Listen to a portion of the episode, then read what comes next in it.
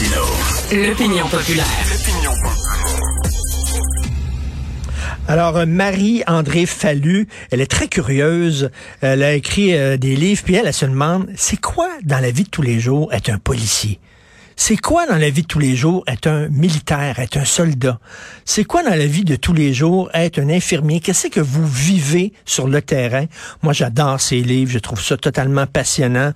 Euh, que ce soit moi, soldat, que ce soit cœur policier, où justement, elle rassemble des, témoignages et euh, des gens qui vivent des affaires mais incroyable euh, tous les jours. Et puis, c'est l'histoire tout le temps vraiment passionnante et qui nous permettent de voir c'est quoi être un soldat, c'est quoi être un policier. Et là, son dernier livre, c'est Signes vitaux. Alors, de Marie-André Fally, les expériences les plus marquantes de 30 infirmières et infirmiers. Salut Marie-André. Allô, Monsieur Martineau. Premièrement, vous êtes dans ma tête parce que vous avez tout décrit ce qui se passait avec moi. Mais, mais on va te dire, tu... Euh, OK, parfait. T'es curieuse. Oui. Tu veux savoir ce que les gens avaient. Puis tu sais, c'est des métiers policiers, militaires, mm infirmiers. C'est pas des métiers reposants puis ordinaires. Là. Exact. Puis c'est des métiers parfois peu accessibles en termes de, on va toujours filtrer l'information nous à ce qu'on a droit d'entendre le citoyen ou quoi que ce soit.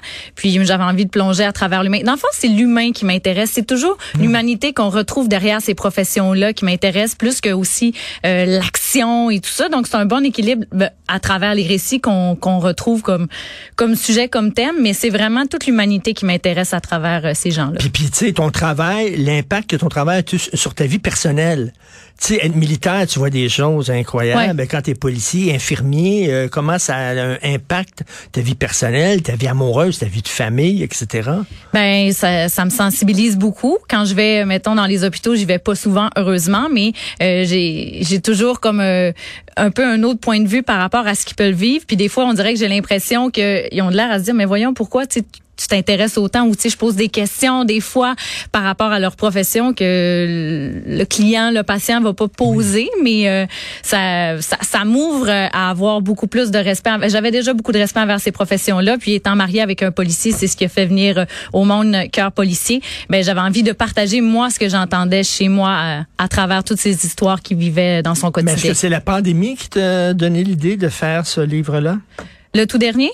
Oui, sur euh, les infirmiers. Ben, dans le fond, quand on a fait Cœur policier, mon éditrice et moi, on s'est assis ensemble, puis on, on, jasait de plein de projets, de plein de, de métiers puis de professions qu'on pourrait toucher. Puis on s'est arrêté sur le milieu de la santé. Donc, euh, infirmière, infirmier a fait partie de notre liste de gens qu'on aimerait peut-être en savoir un peu plus à travers leur profession. Mais c'est vraiment euh, l'équipe des éditions de l'Homme qui m'ont appelé pour me dire Hey, Marie, as envie d'écrire euh, sur les infirmiers et infirmières? on en avait parlé, mais ben là, on le ferait. J'ai dit, hey, tellement là je suis je suis déjà en train d'écrire là. C'est c'est bon. Ouais. parce que pendant la pandémie on les a vus là. Il y en a qui ont parlé des infirmiers des infirmières mais tu sais bon à la télévision c'est des clips de, de 15 30 secondes là. Bon tout ce qu'on sait c'est que il était bien fatigué puis il y avait énormément de travail puis tout ça. Bon ça ça va au-delà de ça là. C'est vraiment tu vois en profondeur sur c'est quoi être un infirmier puis une infirmière. Exact. Je vous cacherai pas que d'un fois dans certains récits on le sent le la fatigue à travers les heures supplémentaires obligatoires à travers euh, toutes les tâches qui s'ajoutent à eux avec euh, beaucoup moins de personnel pour plus de patients. Mais c'est pas ça. Vous allez pas être blasé à travers ce récit-là. C'est des récits qui racontent justement des histoires parfois vraiment drôles euh, dans des environnements où ça ne l'est pas nécessairement.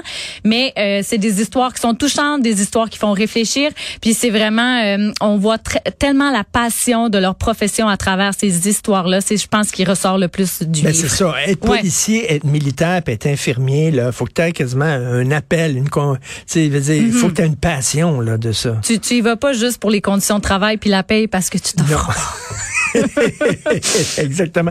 Écoute, euh, ça pourrait faire un, bon livre sur les politiciens aussi. Là. Qu'est-ce qui fait que quelqu'un se lance en politique avec toutes les insultes qu'il reçoit? Oui. À quoi tu carbures? à quoi tu carbures? Le jeu en vaut-il la chandelle? Mm-hmm. C'est ça. Parce qu'à un moment donné, tu trouves, tu trouves, tu as besoin, ta job, il faut qu'elle redonne quelque chose. Il faut qu'elle donne quelque chose. Qu'est-ce qui, qu'est-ce qui trouvent là-dedans, eux autres, de positif dans leur job? Ou c'est toujours des gens malades? Le sang, euh, etc., le stress. Ben, ils font vraiment la différence. Dans la, dans la profession. Puis on l'a vu à travers la pandémie parce que moi, je suis attachée de presse de profession, puis je suis vraiment pas un service essentiel. J'ai pas beaucoup travaillé durant la pandémie, j'ai plutôt écrit, mais euh, ces gens-là, ils ont travaillé plus que n'importe qui d'autre, donc c'est vraiment un service essentiel. Puis eux, ils font vraiment la différence à travers leur quotidien parce que oui, il y a des patients qui vont pas guérir, qui vont mourir, mais eux, c'est de leur apporter des soins, que ce soit des soins de confort ou des soins de guérison, jusqu'au bout, jusqu'à ce que le patient, la patiente puisse sortir puis dire, hey, grâce à toi, tout ce que tu as fait, puis même moralement, le fait que tu sois venu avec un sourire dans ma chambre, que tu m'aies changé des idées, que tu t'es intéressé à ma vie, que tu m'aies parlé de sujets qui m'interpellent parce que tu me connais à force qu'on se côtoie dans le quotidien, ça fait toute la différence dans mon psychologique puis dans ma guérison. Donc pour eux, c'est génial. Toi maintenant, bon, tu as trois livres à leur montrer à ces gens-là. C'est plus facile hein, quand tu vas les voir parce qu'au début, ton premier livre, c'était Moi soldat. Ouais. De faire parler des soldats alors que t'avais, ils vont dire, ouais, mais qu'est-ce que tu veux? Tu veux-tu Mm-hmm. nous montrer sur une mauvaise lumière? Tu veux nous prendre en souricière, etc. Là, maintenant, tu vas dire, ben, regardez, là, j'ai trois livres, Ouais. vous pouvez les lire, puis euh, vous pouvez me faire confiance. Ça facilite un peu ta job. énormément parce que les militaires, quand j'ai contacté les forces armées canadiennes, là, Hey, ils m'ont on dit dit- un peu là. euh, où tu vas t'es ski exactement. Puis moi c'est venu du fait que j'avais envie de lire des histoires puis que j'en trouvais pas. Et je me suis dit ben je vais les écrire. Mais j'ai compris pourquoi ils étaient pas écrites parce que c'est juste tellement laborieux. Puis j'ai un passé de recherchiste aussi. Donc ça ça m'a aidé à avoir des outils des techniques de travail qui m'a permis justement de, de développer un lien de confiance puis de, de faire approuver des textes. Mais justement, soldats, policiers et infirmiers, il y a aussi la loi de l'omerta dans ces trois professions-là.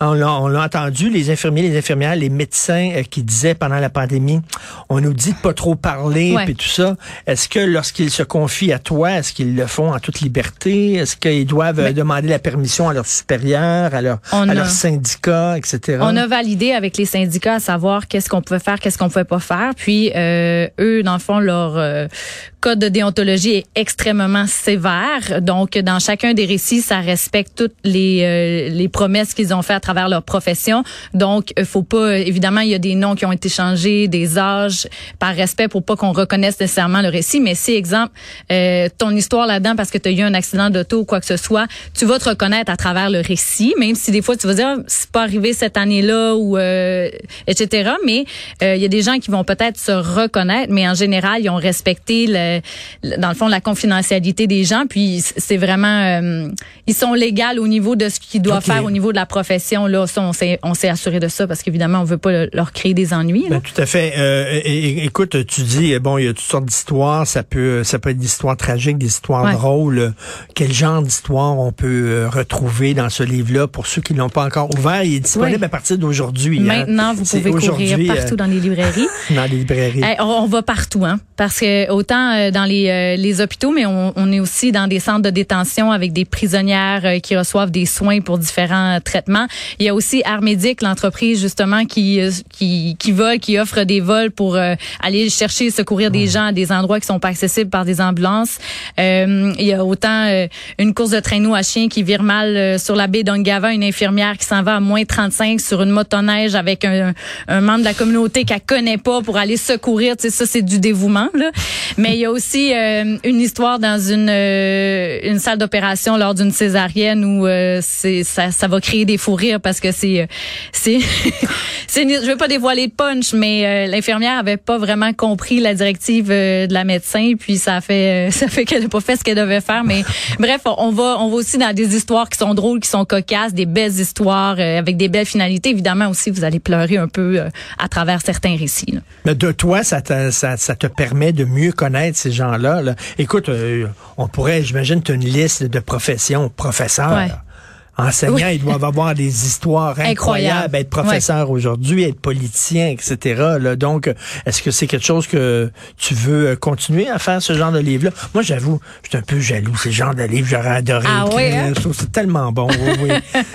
Mais euh, oui, j'ai vraiment plein d'idées. J'ai euh, j'ai une longue liste, mais c'est le temps aussi qui me manque parce que j'écris dans mes temps libres, euh, chose que j'ai pas quand je travaille temps plein puis que j'ai des enfants. Mais euh, ça m'amène une discipline pour pouvoir faire de la rédaction. J'en ai un quatrième qui est en chantier, qui va sortir l'an prochain. On aura peut-être l'occasion de s'en reparler. Mais oui, j'ai des idées encore pour euh, plusieurs années. euh. La vie d'écrivain, par contre, ça fait pas un livre très passionnant. Hein? non. La, la vie d'écrivain. Non. Je me lève puis je m'assois. à- Puis je rédige. Inspiré, pas inspiré, faut que ça y aille. Il n'y a pas grande histoire drôle ou tragique dans la vie d'un Non. écrivain. Là, non, on moi, je suis une voix pour ces gens-là. C'est ça, je veux les mettre en lumière plus que faire de, de, de relater ce que je fais dans mon quotidien. Et est-ce que euh, de, de- de mettre ça à la télévision, c'est pas la même chose. Hein? Je pense que les gens se confieraient peut-être moins avec une caméra d'en face. Qu'est-ce que t'en penses? Je suis pas d'accord parce que euh, il y, a, y a beaucoup de, de rencontres que j'ai fait en visioconférence parce qu'il y a une distance géographique qui fait que je vais pas aller rencontrer quelqu'un en Gaspésie. euh, c'est, c'est- le temps me le permet pas.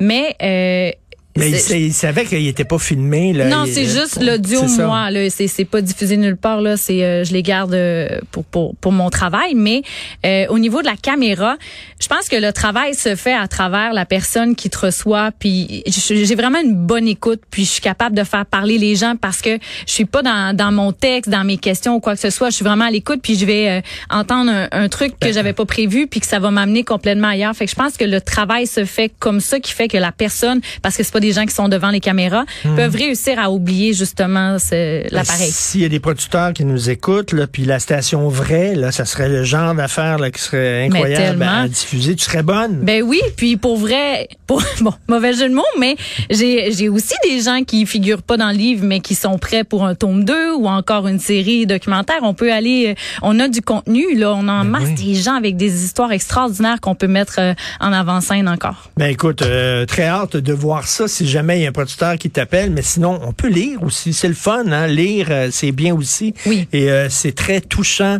et il y a des histoires très drôles. Donc ça s'intitule Signes vitaux. C'est de Marie-André Fallu, les expériences les plus marquantes de 30 infirmières et infirmiers. Merci, excellent livre à partir d'aujourd'hui disponible dans les librairies. Merci André. Merci André. infiniment. Bye.